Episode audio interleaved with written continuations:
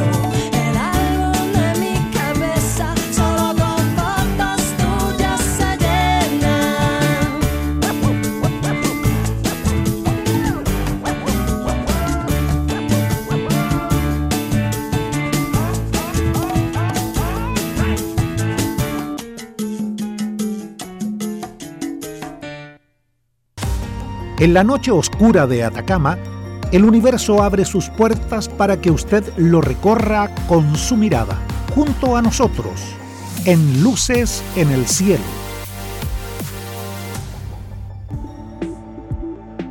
En nuestro primer segmento hacemos un recorrido del cielo diurno y nocturno. Estamos en la semana número 1 del año. Al atardecer a las 21:45 aproximadamente podremos ver la seguidilla de los planetas visibles. Desde el oeste Venus, muy cerca del horizonte. Levantando un poco más la mirada encontraremos a Saturno y a media altura al brillante Júpiter. Continuando nuestra mirada hacia el este, al otro lado del cielo, encontraremos al rojizo planeta Marte y finalmente la Luna hacia el este. En esa misma dirección veremos con facilidad a la brillante estrella Sirio de la constelación del Can Mayor, además de Orión y el Toro junto al cúmulo estelar de las Pléyades. Estas constelaciones serán visibles hasta el amanecer. La luna creciendo estos días alcanzará la fase llena el viernes, pero hoy estará visible toda la noche hasta las 5 y 30 de la mañana. El astro rey con seis grupos de manchas visibles, ninguna de ellas con potencial de producir estallidos. Recuerde nunca observar el sol de forma directa y siempre usar los lentes para eclipse solar en perfecto estado y un 4 de enero, pero del año 1781, el astrónomo Charles Messier descubrió a través de su telescopio el cúmulo globular M80 en el área del cielo donde se ubica la constelación del Escorpión. M80 es uno de los cúmulos globulares más densos conocidos, conteniendo un buen número de estrellas rezagadas azules, el resultado de fusiones entre estrellas que colisionan frecuentemente en su parte central. Se estima que desde su origen se han producido unas 2.700 de tales colisiones. Messier era un buscador de cometas y para poder distinguirlos de otros objetos nebulosos pero fijos en el cielo, se dedicó a catalogarlos, creando el llamado catálogo Messier, que hoy día sigue en uso por parte de los astrónomos aficionados y profesionales. Recuerden amigos que nos pueden reportar su sintonía o enviarnos sus preguntas a través del correo electrónico radio.uda.cl. Luces en el cielo, la revista radial astronómica de Atacama, todos los miércoles a las 11 de la mañana por Radio Universidad de Atacama, 96.5 FM en noticias de astronomía destacadas, planeta cayendo en espiral hacia su estrella puede ofrecer vistazo del final de la Tierra.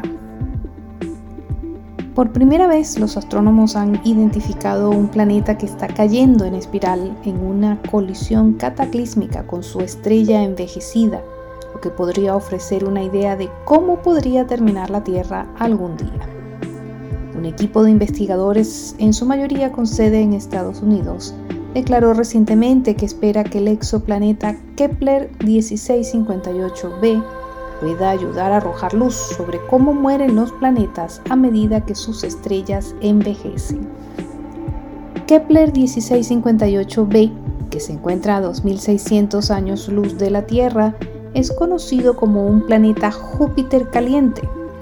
Es similar en tamaño a Júpiter, pero orbita a su estrella anfitriona a una distancia menor que la que hay entre nuestro Sol y Mercurio, lo que lo hace mucho más caliente que el gigante gaseoso en nuestro propio sistema solar.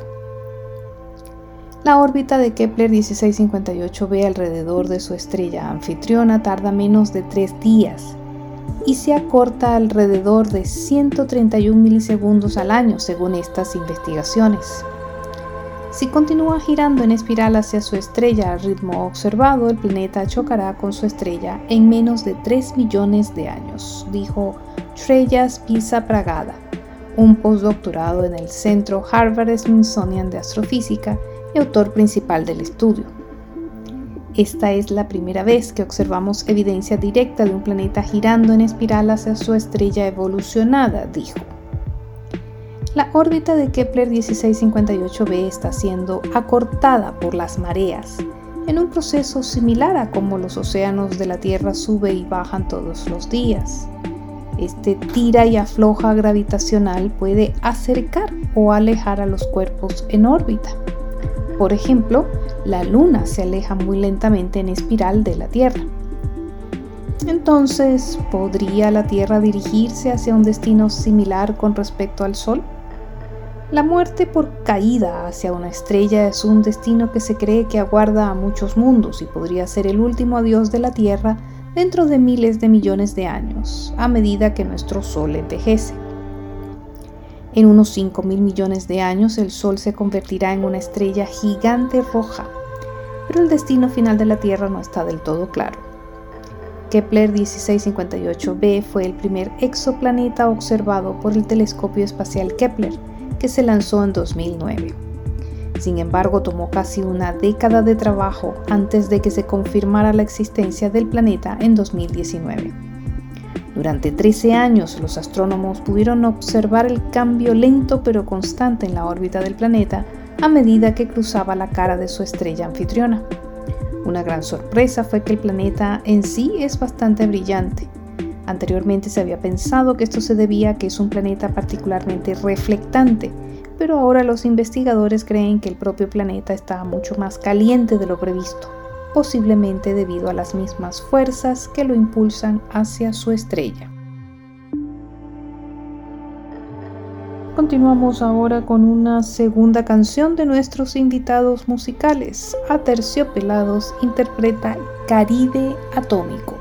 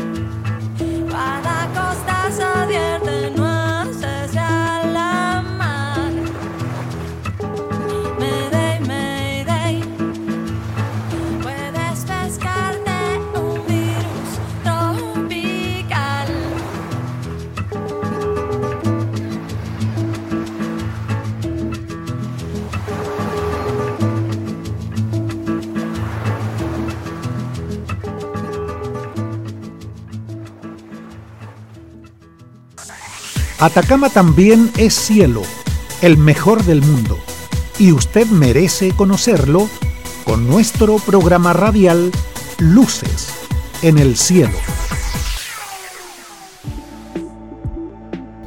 En nuestro segundo segmento informativo, el cielo nocturno no es del todo negro, también puede ser verde, amarillo y rojo. En un día claro y soleado sobre Atacama el cielo es azul, pero al atardecer puede volverse rojizo. Entonces, ¿cuál es el verdadero color del cielo? ¿Tiene uno o muchos? La respuesta tiene que ver con la naturaleza de la luz, los átomos, las moléculas y algunas partes peculiares de la atmósfera terrestre. Cuando vemos un cielo azul en un día soleado, lo que vemos es luz solar dispersada. El Sol produce luz visible de varios colores, que vemos como luz blanca. Ese blanco es el resultado de la mezcla de todos los colores del arco iris. Cuando la luz blanca y mezclada del Sol atraviesa el aire, los átomos y las moléculas de la atmósfera dispersan una parte de la luz azul en todas las direcciones. Esto se llama dispersión de Rayleigh y da como resultado que cuando miramos hacia el sol lo vemos aún de color blanco, pero a su alrededor vemos el cielo azul. Al atardecer, cuando el sol está cerca del horizonte, su luz atraviesa mucho más atmósfera. Entonces casi toda la luz azul se dispersa hacia afuera del sol o es absorbida por el polvo en el aire, dejando mayormente luz roja y por eso vemos al sol rojo rodeado de colores también algo rojizos. Esto ocurre en el día, pero en la noche el cielo obviamente es oscuro, aunque no es completamente negro. Están las estrellas, pero el propio cielo nocturno brilla. Esto no es contaminación lumínica, sino la atmósfera que brilla naturalmente gracias a un resplandor llamado air glow o brillo del aire, generado por átomos y moléculas en la atmósfera. Estos colores no son fáciles de observar a simple vista, pero se captan fácilmente con cámaras digitales y un cierto tiempo de exposición. El oxígeno produce luz verde y roja. Las moléculas de hidroxilo producen luz roja y el sodio produce un color amarillento. El nitrógeno, aunque mucho más abundante en el aire que el sodio, no contribuye mucho a la luminosidad del aire. Durante el día y a grandes alturas, la luz ultravioleta del Sol divide las moléculas de oxígeno en dos átomos individuales, pero en las noches estos átomos se recombinan de nuevo produciendo una luz verde distintiva. Los átomos de sodio constituyen una fracción minúscula de nuestra atmósfera, pero producen una gran parte del resplandor del aire y tienen un origen muy inusual, las estrellas fugaces. Puedes ver estrellas fugaces en cualquier noche clara y oscura, si están dispuestos a esperar.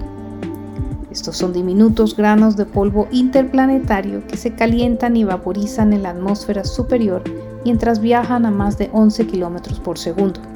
Cuando las estrellas fugaces resplandecen en el cielo a unos 100 kilómetros de altitud, dejan tras de sí un rastro de átomos y moléculas. Las más brillantes pueden dejar rastros de humo visibles. A veces, Puedes ver estrellas fugaces con distintos colores como resultado de los átomos y moléculas que contienen. Y entre esos hay una pizca de sodio. Esta alta capa de átomos de sodio es realmente útil para los astrónomos. Nuestra atmósfera está en constante movimiento, es turbulenta y hace titilar las imágenes de los planetas, las estrellas y las galaxias. Para compensar la turbulencia, los astrónomos toman imágenes rápidas de estrellas brillantes y miden cómo se distorsionan las imágenes de las estrellas. Se puede ajustar un espejo deformable especial para contrarrestar la distorsión, produciendo imágenes más nítidas que las de los telescopios espaciales, aunque estos todavía tienen la ventaja de no mirar a través del resplandor del aire. Esta técnica llamada óptica adaptativa es poderosa, pero tiene un gran problema no hay suficientes estrellas brillantes naturales para que la óptica adaptativa funcione en todo el cielo. Así que los astrónomos hacen sus propias estrellas artificiales en el cielo nocturno, llamadas estrellas guía láser. Esos átomos de sodio están muy por encima de la atmósfera turbulenta y podemos hacerlos brillar intensamente disparándoles un láser de potencia para replicar el proceso que comentamos anteriormente de forma intensa. La estrella artificial resultante se puede utilizar para la óptica adaptativa. En conclusión, el cielo nocturno sin contaminación no es negro, sino que brilla muy tenuemente con una mezcla de verde, amarillo y rojo. Escuchemos ahora la tercera canción del programa de nuestros invitados estelares, Aterciopelados con El Estuche.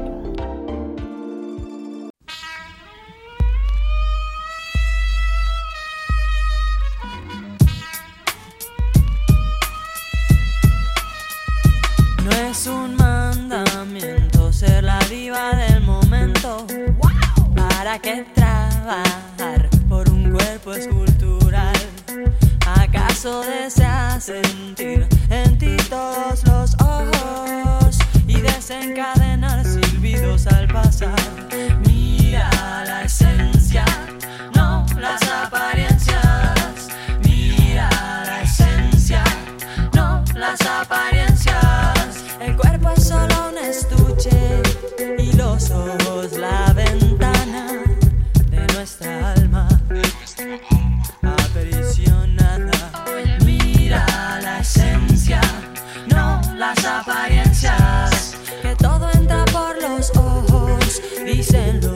superficial.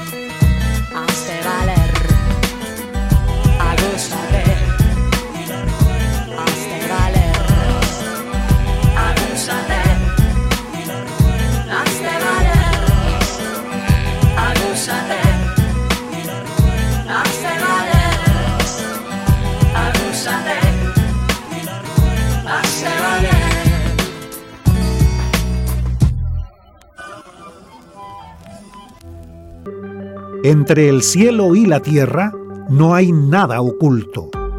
Pero más allá del cielo hay mucho por descubrir.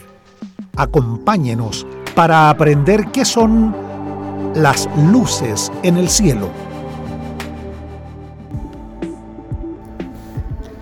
En nuestro tercer segmento de noticias, antenas gigantes ayudarán a defender a la Tierra de asteroides peligrosos. Es un hecho que la misión DART de la NASA ha sentado un precedente increíblemente importante para la humanidad. Poder diseñar y probar un sistema de defensa planetaria ante el silencioso peligro de los asteroides. Fuimos testigos del éxito de esta misión que consiguió desviar un asteroide gracias al impacto de una nave espacial dirigida. Ahora toca detectarlos. Según recoge la revista Interesting Engineering, científicos de la Universidad de Alaska Fairbanks en conjunto con la NASA planean bombardear un asteroide muy específico para poder rastrearlo y examinarlo a conciencia. Hablamos de 2010 XC15, un cuerpo que no supone un peligro, pero que servirá para poder prepararse contra otro potencialmente mortal. El asteroide Apophis, un cuerpo que se acercará bastante a la Tierra en 2029. En abril de ese año, Apophis estará unas 10 veces más cerca de la Tierra que la propia Luna. Lo que harán los investigadores será disparar ondas de radio al asteroide de 152 metros de ancho para rastrearlo.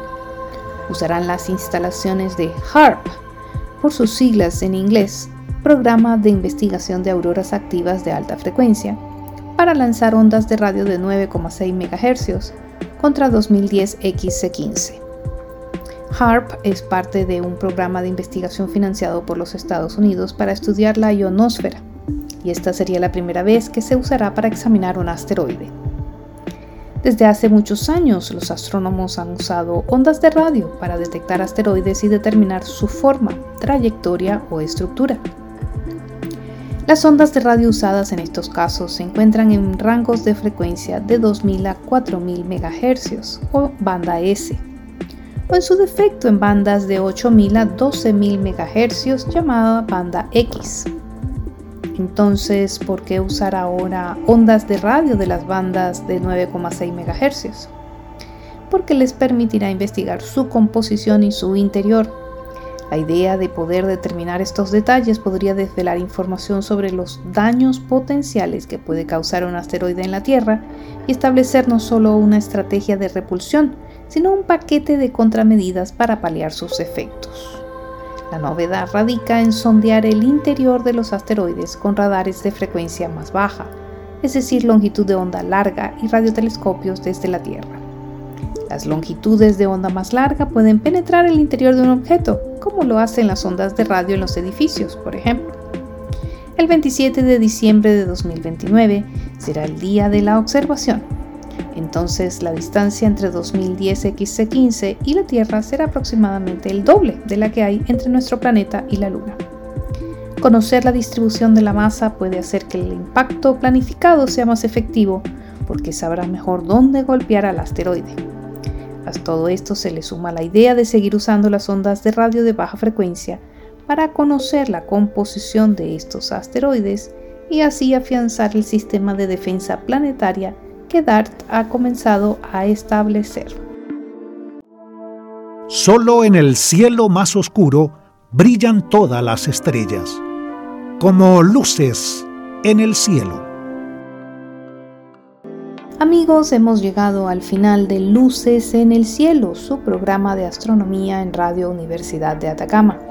Puede escucharnos nuevamente esta misma noche en nuestra retransmisión a las 22.30 y también por internet a través de nuestro podcast Luces en el Cielo Radio UDA en Spotify. Los esperamos el próximo miércoles desde el desierto de Atacama bajo los cielos más limpios del mundo en la frecuencia modulada 96.5. Hasta la próxima. El Instituto de Astronomía y Ciencias Planetarias de la Universidad de Atacama presentó Luces en el Cielo con Katy Vieira. Te esperamos el próximo miércoles en este mismo horario por Radio Universidad de Atacama 96.5 FM. Luces en el Cielo, su cita semanal para expandir su universo un poco más allá.